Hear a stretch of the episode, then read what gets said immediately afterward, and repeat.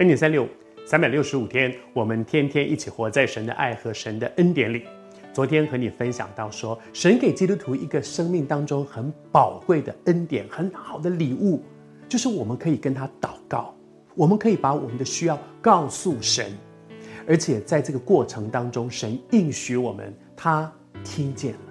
他听我们的祷告。而且把我们所祈求、我们所求的那些事情，他接过来了，他接管了，并且他常常成就一切，超过我们所求所想。虽然在这个过程当中，可能需要有一个信心的操练，那个信心的操练叫做等候，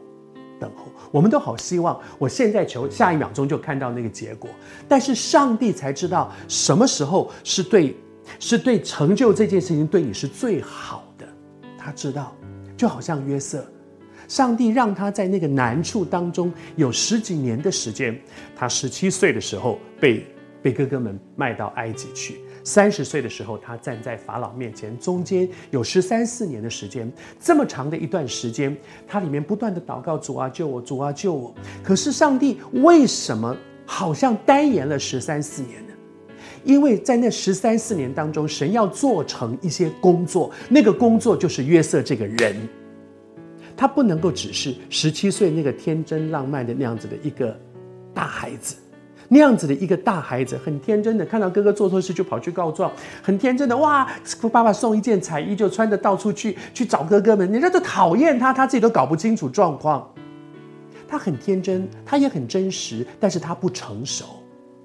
神需要有一段时间让他成熟，成熟到他可以站在站在法老的面前，那是一个等候的过程。而整件事情的成就，你真的发现，神掌握整个世界，他知道什么是最合适的时间，他知道什么时候成就你的祷告，对你的一生是最重要、最合适、最好的时刻。而且他成就一切，常常是超过所求所想。好像撒迦利亚跟以利撒，他们不断的祷告：“我们要一个孩子，我们要一个孩子，我们要一个孩子。”但是神跟他说：“时候到了，我会让你有一个孩子，而且这个孩子不但让你快乐，而且使许多的人因他的出生而快乐。这叫做使别人得福，这是一个最大的福气。”恐怕撒迦利亚跟以利撒伯他们在求一个孩子的时候，没有想那么多，他们只想说：“ 给我们一个孩子，我就是想要一个孩子。”伊丽莎白说：“我没有生孩子，这样很丢脸。你知道，在我们以色列人当中，这是很丢。他只是要一个孩子，但是没有想到神给他说：‘我不但给你一个孩子，让你快乐，而且你知道，这个孩子要成为非常多人的祝福，超过他所求所想。’你也在等候神吗？上帝没有单言。”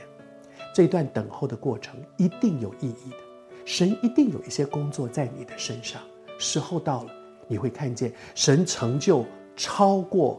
你所求所想。